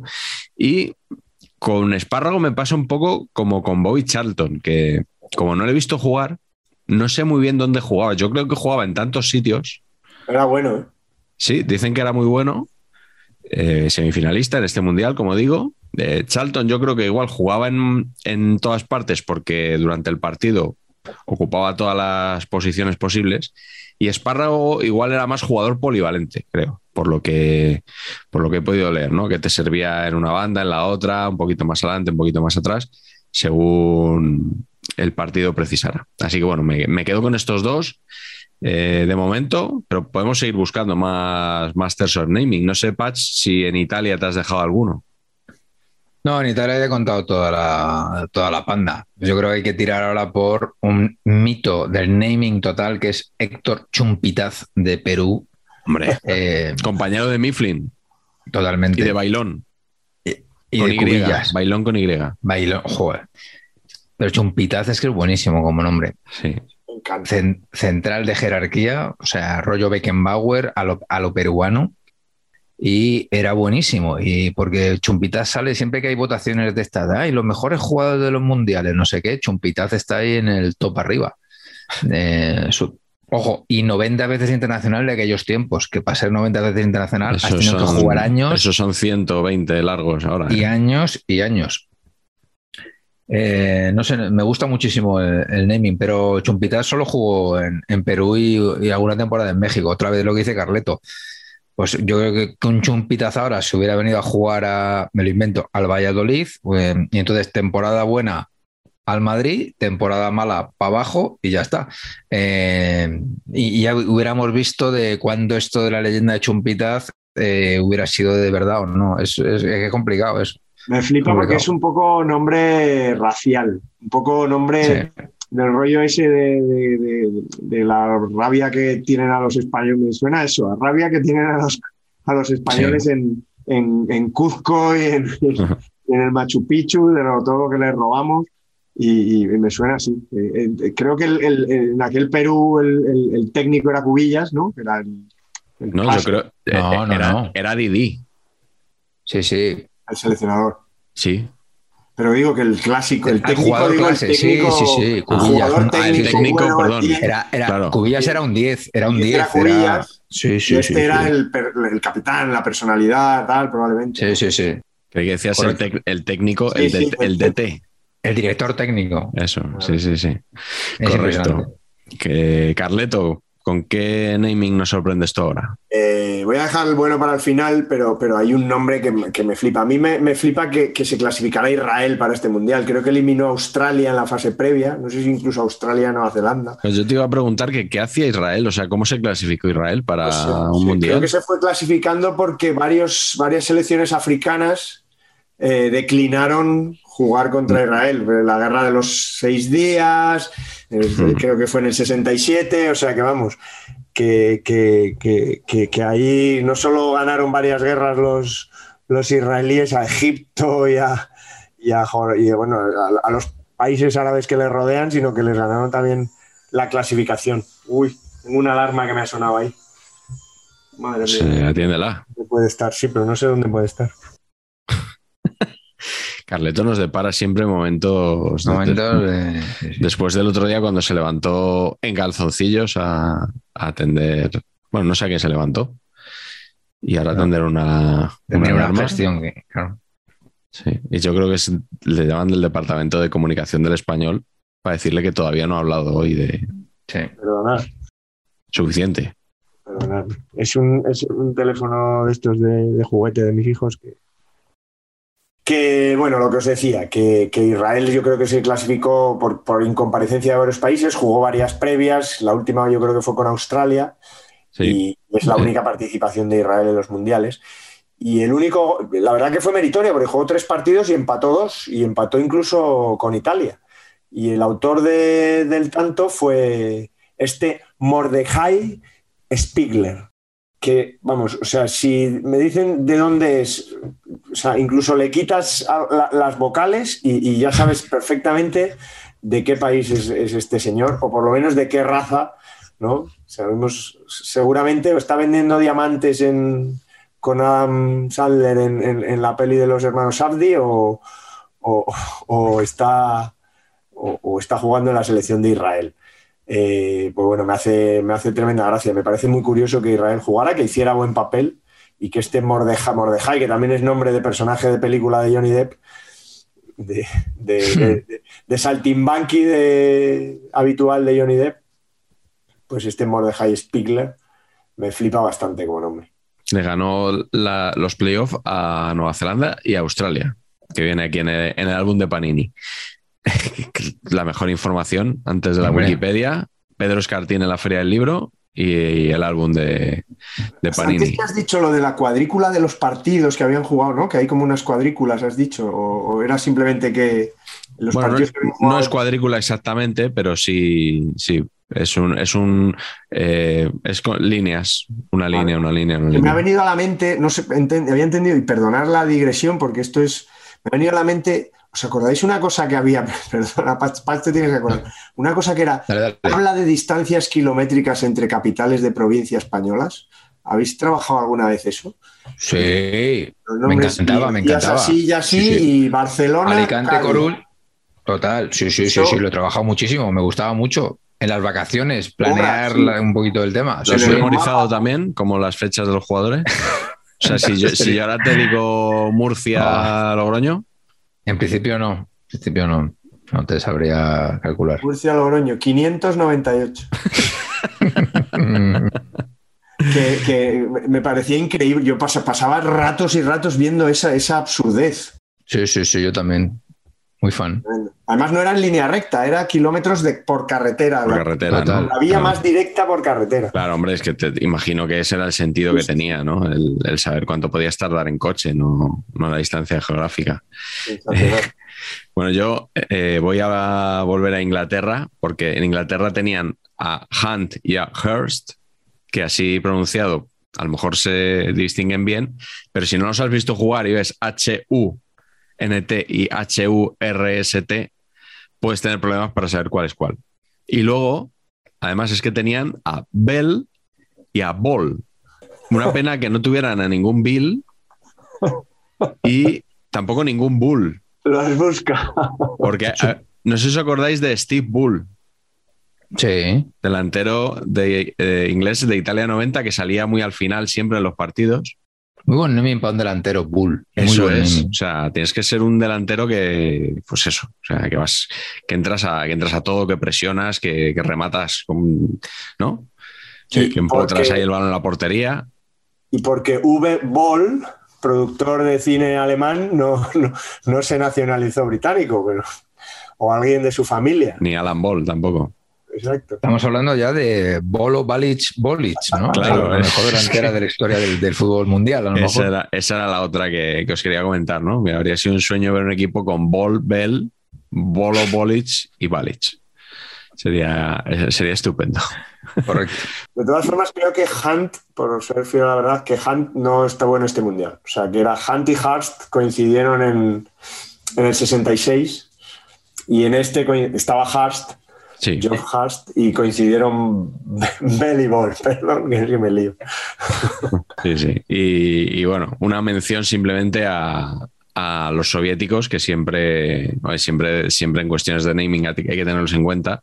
Sí. Eh, tenían, en el álbum de Panini había dos porteros. Uno era Rudakov, del que nos habló Sergi Más cuando estuvo aquí. Sí, es verdad, es verdad. Que yo le dije que si se lo había inventado, pues no, viene en el álbum de Panini, por tanto, fuente más fiable que esa no la hay. Y el otro es Kabazashvili, que como todo sufijo Billy significa Georgia, como, como Mamardashvili, portero de Valencia. Es que son muy buenos, tío. En, en el básquet, que hay muchos, porque Sí. son, son altos. Eh, por ejemplo, Manu Kar- Markoishvili, escolta, Sí. y luego uno que jugó, uno que es uno de los mayores fraudes de, de la historia del draft de la De NBA. la NBA, quinto por ahí. Sí. Nicolás Chiquisvili, eh, que luego jugó en el, en el Fuenlabrada unas temporadas. Sí, sí, sí. Eh, sí, sí. Los Es nombres verdad. son buenísimos, los, los georgianos, muy buenos. Son complicaditos. Sí, sí. Bueno, pues eh, cerramos, Carleto, el capítulo Masters of Naming. Bishovets, que era el goleador ruso, también me. Ah, sí, este es el que, este es el que- el que le saca la cartulina. Ah, Sí, con claro, tilde en la Y eso y sí. seleccionador eh, soviético en Seúl 88, medalla de oro. Pues, El otro este- día que estuve cenando en Can Biryukov, este eh, nos dio un curso de pronunciación soviética. Bueno, pero eso. ¿Chechu? ¿Don Chechu? Pero ¿Eh? esto, esto ¿El mismo requiere. Chechu? O sea, esto es programa, programa propio. Esto, esto como- ¿Cómo lo dices ahora? Estuve cenando con dos titanes de la comunicación, como son el señor Frank Guillén, que debería pasarse próximamente por estas pantallas, Sí, señor. y el señor Piti Hurtado, que ni de coña, porque es que no tiene ni pastelera idea de fútbol. Pues estaría bien. Pues estaría bien. Sí.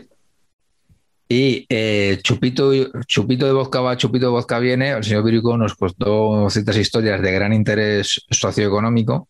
Y, me- y- y claro, por ejemplo, claro, esto ya lo hemos dicho aquí, pero es que claro, Tachenko no es Tachenko, claro. La Es ca- T prim- Kachenka, La dijimos. Kachenka, la, la T primera no la, no la pronuncian, porque luego habló de- del, del equipo que había, que había para nosotros en Tbilisi Sí. y, y él dice Bilisi. O sea, es la T como que En castellano creo que es Tiflis. Tiflis. Sí, pero yo he dicho Dinamo de Tbilisi muchas veces. Mal dicho seguro, ¿eh? Pero O sea que Tikonenko es Ikonenko. O sea que como Vapé. no. Yo creo que es cuando va con, con consonante. Como AP no, es como cuando va con consonante. Y Velosteni, por ejemplo, Tomito es. los tenis. Hostia, no sé cómo, dónde meter el acento, pero era Vilos, Vilosteni o algo así. Era todo como. Uf. Pinta de que Eh. acentúan todas las sílabas. Pinta de que donde tú creías que iba el acento, ahí no es. Eso es un poquito. Pero todo esto con unos cuantos chupitos encima, ¿no? O sea que puede que no fuera así realmente. por la parte de ellos, porque yo, como bien sabéis, el mundo, o sea, para mí, Malibu con piña está en el límite, en los confines de Dios mío, Dios mío. Claro, me pone Virukov un chupito de vodka y digo, madre mía, Pacheco, tenéis que ver esto, tío, porque no puede ser tan nenaza de no atizarte el vodka aquí delante del señor Virukov, que lo saca con toda su buena voluntad. Oye, lo, lo de Nenaza nos van a llamar al orden, ¿eh? Sí, bueno, pues tan, tan niño. Y entonces me coge, me, me cojo el chupito, uf, madre mía, lo pasé, o sea, sudando la gota gorda y me lo tomo, o sea. Y entonces, claro, a los cinco minutos, siguiente chupito, y dije, Dios mío. Entonces, ¿cuál era todo, todo mi, toda mi, mi afán? Era, Dios mío, que no me miren los tres y ver si soy capaz de echar este chupito en el vaso de la Coca-Cola y que nadie, lo, y que nadie se entere. Todo esto como si tuviera seis años y medio. Y así, así transcurrió la noche, amigos. Sí, sí. Y, y también lo echaba al, al vaso de la Coca-Cola, ¿no? Madre mía. Pero es cierto que el primero, el Boca estaba riquísimo, o sea, en el sentido de que luego cero, cero movidas estomacales, yo que no bebo, cero, me tomé tres chupitos, cero, cero movidas estomacales. Eh, una una cosa loca la mercancía que me tiene el señor Berikov, que por cierto, le recomiendo vivamente asistir a su restaurante porque está el señor propio Berikov a los mandos y es un anfitrión sensacional y dorísimo, don Chechu. En las tablas. Eh, En las tablas. Al norte de Madrid, sí, señor. Nos dijo que le tiraba muy bien el mundo menú porque está al lado de Telefónica y que menú del Ah. día tir- le tiraba muy bien a, a mediodía. Bueno, pues mira, pe- podemos hacer allí alguna cena próximamente. Pues deberíamos, deberíamos, deberíamos. Y que nos cuente anécdotas de Rinat Dasayev. Bueno, Carleto, ahora sí, cierra el tema naming, por favor. Que pues si alguien esperaba que no hubiera alguna relación con el equipo de mi vida, si hubiera careta, ahora vendría aquí la careta exclusiva. Eh, Ay, en la ay, selección mexicana, Perdona, perdona, Carleto, tú es que no ves los programas una vez editados. Hay, Claro. hay, hay un parpadeo, una exclusiva que parpadea. Se parpadea, si está aquí. Exacto. Tenemos todos los. pero es lo- de verdad que no es en demérito vuestro, o sea, es que no me gusto yo, no, no, no, no lo veo por, por, por- por- porque, no sé, o sea, no es por faltaros, es porque no me soporto yo en pantalla Yo- y no me gusta. Yo ver. sí, yo tomo nota, tomo nota de mi actuación para corregir cosas. O sea, es que yo conozco, yo conozco Actitud, uno que. Menos la actitud en los mundiales. No, no, esa es correcta. Todo el mundo me lo dice. que yo, yo conozco uno que escucha su programa de radio todos los días. Así, que se escucha Sí, para ver cómo. Pero hay. yo, yo creo que no es para pulir errores, yo creo que es porque se gusta.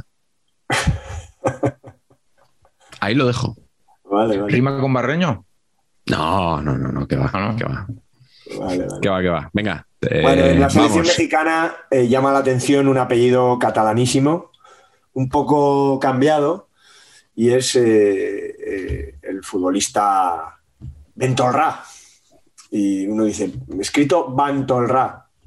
Y uno se pregunta si, obviamente, si eso vendrá de, bueno, de algún tipo de, relación con un histórico del fútbol catalán, histórico del Real Club Deportivo Español, eh, goleador. Tengo que decir que también jugó en el Barça, del Español pasó al, al, Barcelona. Eso obviamente me duele. Mal, mal. Pero efectivamente este, Ventolra, este Ventolra es hijo de Ventolra. Digamos que Ventolra en catalán se pronuncia, esa E primera se pronuncia neutra, Ventolra. Entonces, al llegar a México, este Martí Ventolra, ya os digo, eh, campeón de Cataluña, campeón de Copa del, Copa del Rey con el Español en el año 29, eh, pionero de la Liga, en el primer equipo de la Liga del Español, gran goleador, luego pasa al Barça y eh, la guerra civil le pilla de gira con el Barça en México donde se exilia, pues porque bueno, pues vería que las cosas no, no pintaban bien aquí en, Barcelona y se quedó en México, se quedó a vivir, siguió jugando allí en varios equipos y uno de sus hijos llegó a ser internacional y jugador, mítico jugador en México. Y, este es el Bantolra, entonces le, mutaron esa, E pronunciada. habíamos dicho que Van en el naming siempre va bien. Siempre funciona. Así que... Así eh, es el, Bentol, el de la selección mexicana, que, jugó cuatro partidos en Mundial, alcanzaron los, cuartos de final, fueron eliminados por Brasil, eh, pues, pues es hijo de un mítico perico eh, de tronío, como Martí Bentolra. Señor Consolera, Consolera. Eh, vamos a hablar un poquito también antes de despedir el programa de eso que tanto os gusta y que yo delego siempre en vosotros, que es el tema camisetil porque además tenemos una historia largamente anunciada en los programas anteriores y que hoy por fin Carleto va a contar. Pero antes, quiero que empecemos por lo que os llame la atención, para bien o para mal, de las camisetas de México 70. La historia de Perú, tiro aquí, va a empezar a calentar. Hombre, mola, ¿no? Perú Hombre, sí, camiseta, camiseta mítica. El otro día vi que Estupiñán, ¿Estupiñán es el peruano? No. No, ¿cómo se llama el peruano que ha jugado en España en el Rayo? Víncula. Advíncula. perdón. Que Advíncula siempre juega en equipos. Con franja. Con franja, sí, sí. Rayo, Perú. Que falló el penalti el otro día en la clasificación. Se puso a llorar el hombre. Sí, se puso a llorar con, con, el penoso espectáculo del portero Redmayne. Ostras, sí. Madre mía, ¿eh? Que penoso espectáculo más que nada porque o sea, yo creo que la, que paró, la paró de suerte. O sea, eh, es imposible estar concentrado haciendo ese baile, estar concentrado en el balón. A él no le ayuda en su cometido. No, no. Ah, puede que despiste al rival, en eso estoy de acuerdo. A él también. Pero a él también, sí. Yo creo que a él no le ayuda a concentrarse. Es imposible. Es imposible concentrarse. De hecho, Estupiñán tira al palo, ¿no? Al víncula. Al víncula.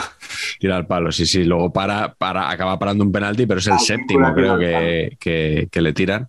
Así que Perú no va a estar en el Mundial. Tengo el, librito este, que no sé si lo, si lo conocéis o lo habéis leído, que está, muy bien. El hooligan ilustrado de la selección de Perú, que lleva la franja también en, portada. Eh, ¿qué, podemos contar de, de esta peculiaridad de la camiseta de Perú? Porque la franja no era franja. O sea, se lo, inventó un señor en un momento dado. O sea, en, el primer mundial jugaron blanco y, suficiente. Y luego un dato que necesitáis saber, pero, o sea, pero pues porque, porque son estos datos los que realmente es que buscando la historia de la franja roja de la selección peruana, me ha, salido un banner de Oreo churros.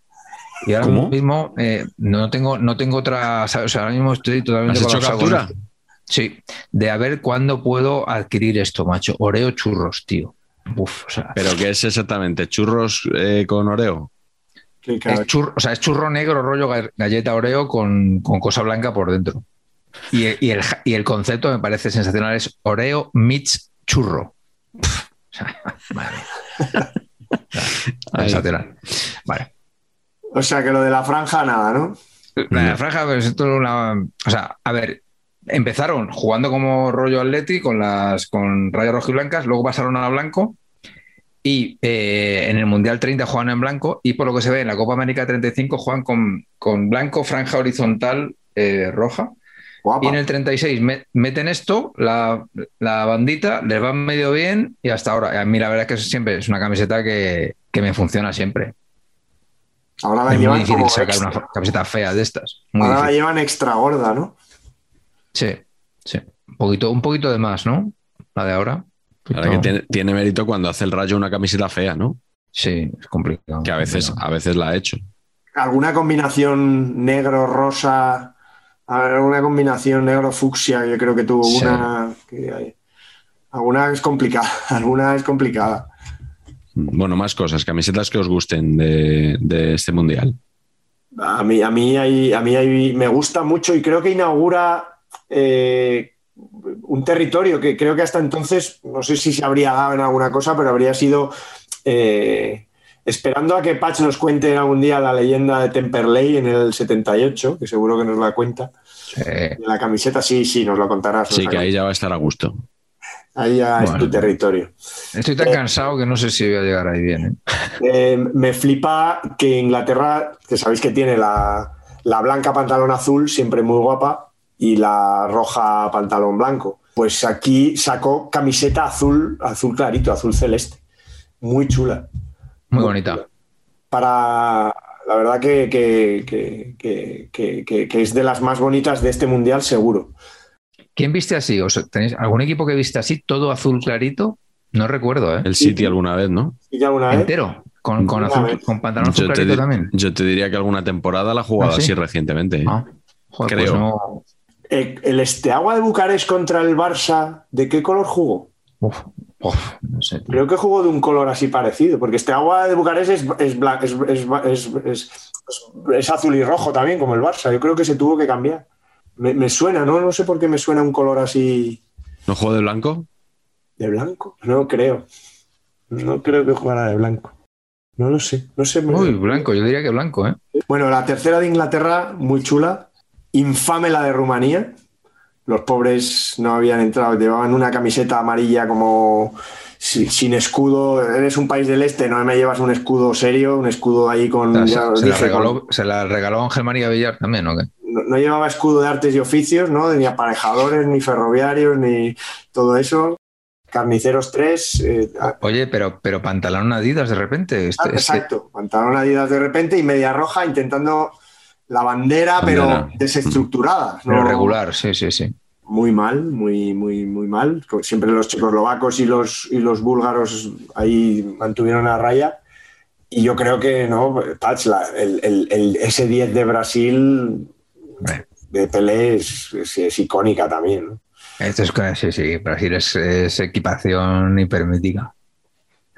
A mí me, me, gustó también una verde de Alemania. Alemania usó una verde en, varios partidos. Verde alemán, cuando lo han sacado a, relucir, siempre ha funcionado. ¿eh?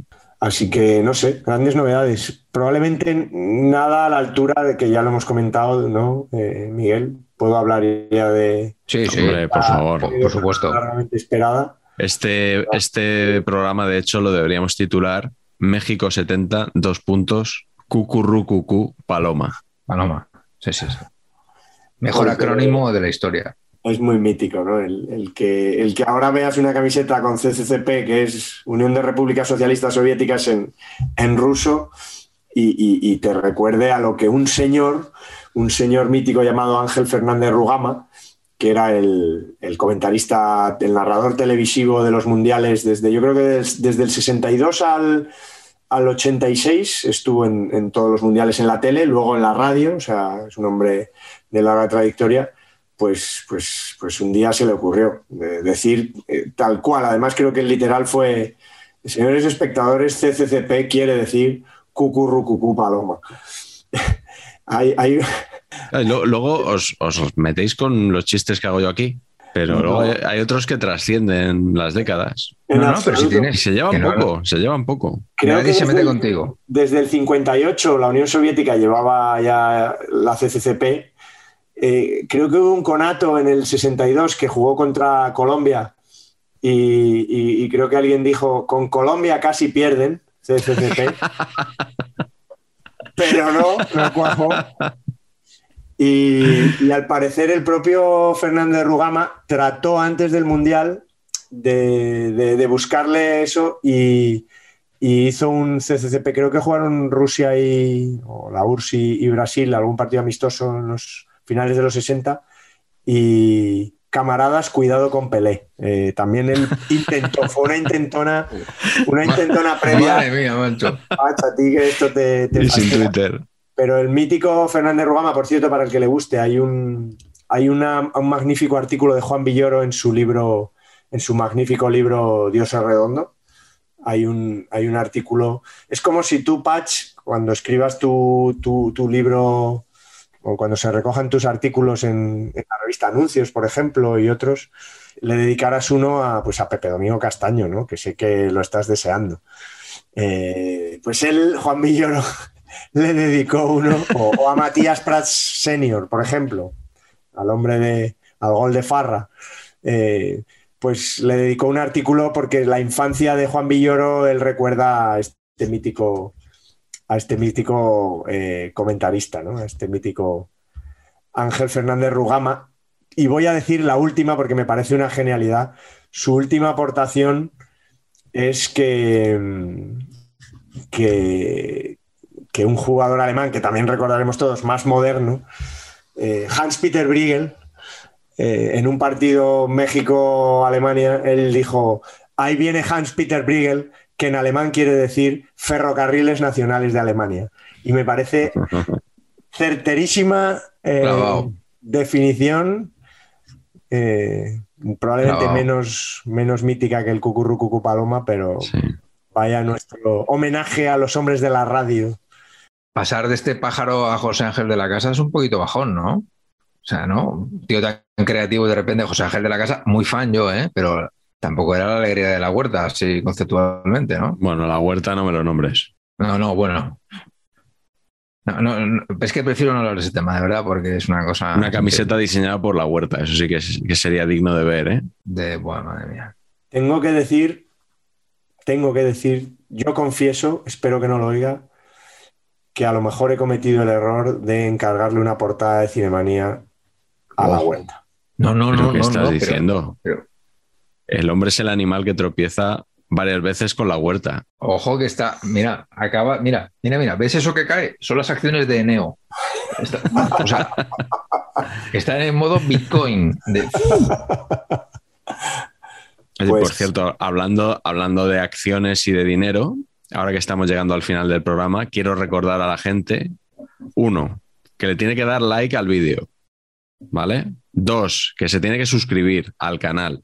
Tenemos más, más reproducciones que, eh, suscriptores. que suscriptores del canal, lo cual habla muy bien de nosotros, pero habla mal también de la gente porque se tienen que suscribir más, porque si nos ven mínimo 5.000 cada vídeo, no puede ser que haya tres mil y pico suscritos, ¿vale? Suscribíos todos, que por lo visto es importante.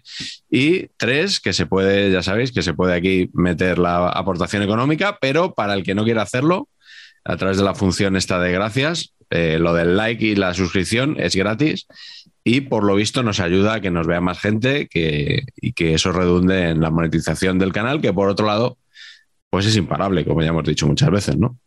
Ahora explicadme cómo se cojo a eso que cualquiera puede escucharnos en 73 aplicaciones de podcast que cuelgas tú, Miguel, a la semana y a la vez, o sea, somos, un fucking desastre. O sea, no. Estamos regalando talento. la ruina. O sea, si. Somos dignos de la vuelta. También, te digo que. Pero somos dignos de la vuelta.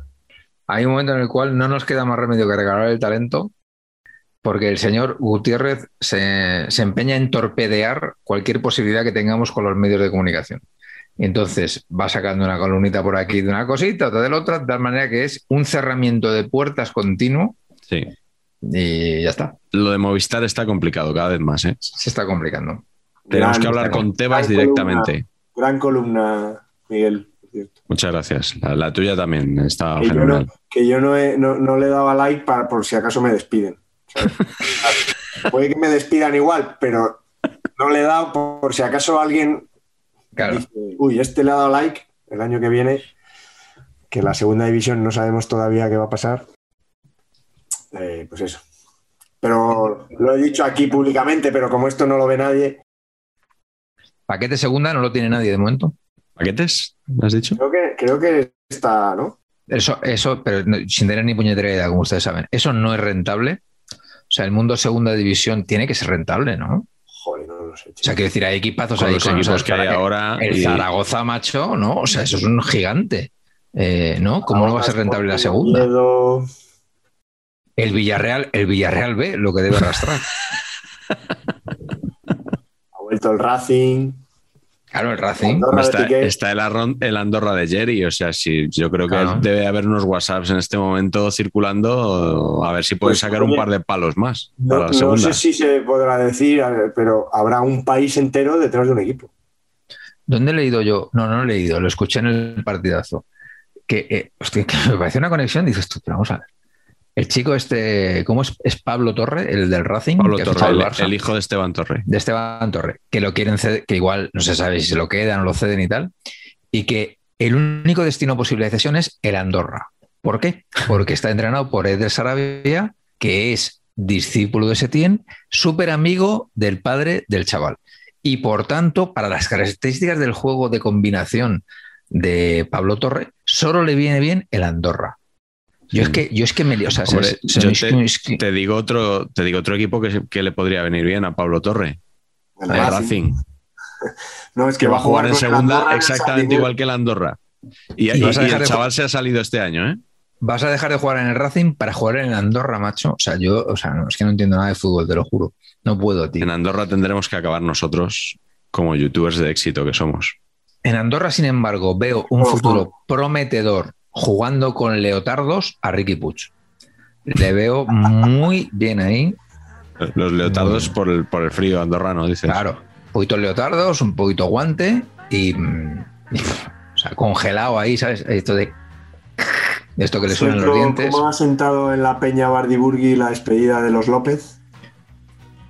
Bueno, dolor, dolor, dolor. Es donde el Eh, pico de audiencia se vuelve a su máximo. Hemos sido, hemos sido muy, muy, muy de ambos. Nos han gustado mucho, sí, sí. Y además, eh, me parecen dos pericos, pericos, tío. O sea, ni una mala palabra, todo siempre a favor de obra. Cuando David ha sido suplente, todo bien. eh, y Diego, pues, Diego le pasa que tiene 40 años, claro. Pero me va a gustar, me va a gustar a ver el que traen si hace lo que ha hecho él el, el año pasado. Eso me va a gustar verlo. Estoy de acuerdo. Aunque probablemente la más perica de todas sea la mujer de Diego La López. mujer, la mujer es espectacular. Sí, sí, es una crack. Total. Sí, sí, es un, es un mini drama esto, sí.